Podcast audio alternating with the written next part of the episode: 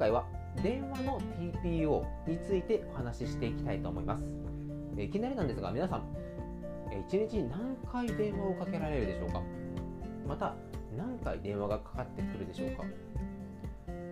なぜこの話をするかと言いますとやはり電話はですねあの人の集中力を削ぐということが科学的にももう証明されているので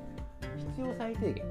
にこう絞った方がいいということについてお話しできればなと思ったからです。科学的にはどこのデータかっていうとちょっとこの話がそれてしまうのでちょっと省くんですが基本的にですね一度電話がかかったりとかまたはですね電話、まあ、メールもそうなんですが 集中力が切れるとその後30分から40分はあの元の集中力に戻らないというふうに言われています。まあ、たかが電話と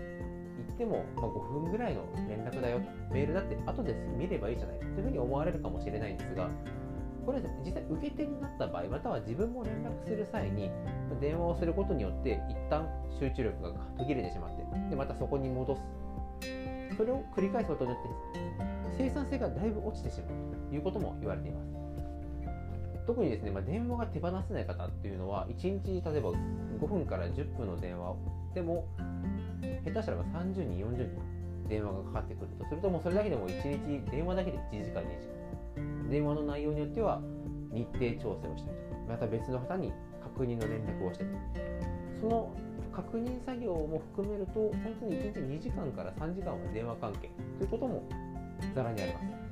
これは役職が上になればなるほどいろいろ決定しなければいけない確認しなければいけないということも増えていくので仕方がないというものもある反面ですねこれもいちいち電話で確認するのかということも起きてきています。なので逆に上司がですね細かく確認をする。確かに部下の方に対して連絡をすることによって、まあ、進捗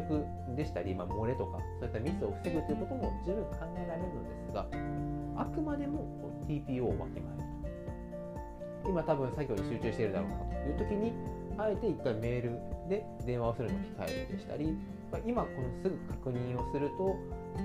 上司にも多分何か作業されているので電話をするのであれば今1件思いついたらすぐではなくて2個3個ある程度まとまってから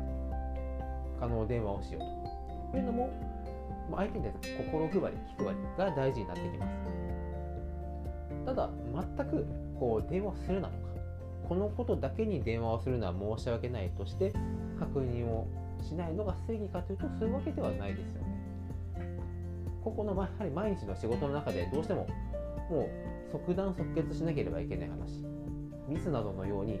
対応によっては大きな問題に発展してしまうので早いすぐに報告しなければいけない。そういったお話ももちろんすぐに電話をするべきなんですが何でもかんでも電話をすればいいというわけではもちろんありません。このチャンネルをお聞きの皆様はですねきっとそういったことがないように相手にもお客様にも自分もですね含めてそれぞれが最高のパフォーマンスを出せる状況を考えて行動されていると思うんですがはりまだまだ携帯電話あることによって、まあ、いつでも連絡取れるからいいよねというふうに使ってらっしゃる方もいるのでもう全ての生産性ですね、まあ、個々の生産性だけではなくて会社または部署全体の売り上げを上げる。生産性を上げる。これは会社の中だけではなくてやはり取引先に対しても変わらないです。そういった細かい心配りに関してもやっぱり日々の積み重ねが非常に大事になってきます。どのように考えて生活をしているのか相手の立場に立てているのか。こういったですね相手の立場に立って行動する。または選択するという積み重ねがやっぱり人間力を磨くという一つの秘訣だと思いますし何よりも相手との信頼関係を築く上で非常に大事になってくるポイントですのでお話しさせていただきました。もうですね、まあ、そんなことは知ってるよという方ももちろんいらっしゃると思うんですが、今後ですね、あの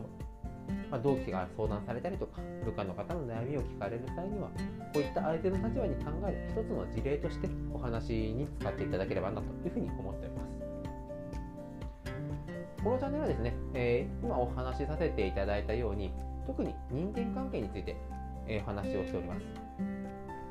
今はですねどんどん AI が進化をしてきて、ま、人間の単純作業というものがどんどん減ってきています人間には人間にしかできない仕事クリエイティブな部分でしたりアイデアをどんどん出す生産性を上げていく。そういった場所もやはりいやいや仕事をしてるのかすごく楽しく仕事をしてるのか。これによって仕事のスピードも生産性も質もアイデアも全て変わってきます。だからこそこれからの時代はですね、まあ、一芸に秀でるという職人の部分もまだまだ大事だとは思うんですが人と人をうまくつなげていく。そういった人間的なですねマネジメント人事マネジメントがすごく重要になってくると、えー、僕は考えていますのでこうやってですね情報を発信させていただいております。これからも人間関係またはモチベーション生産性そういった部分にフォーカスを当てて配信をしていきますのでこれからもどうぞよろしくお願いいたします。それでは今回もご視聴いただきありがとうございました。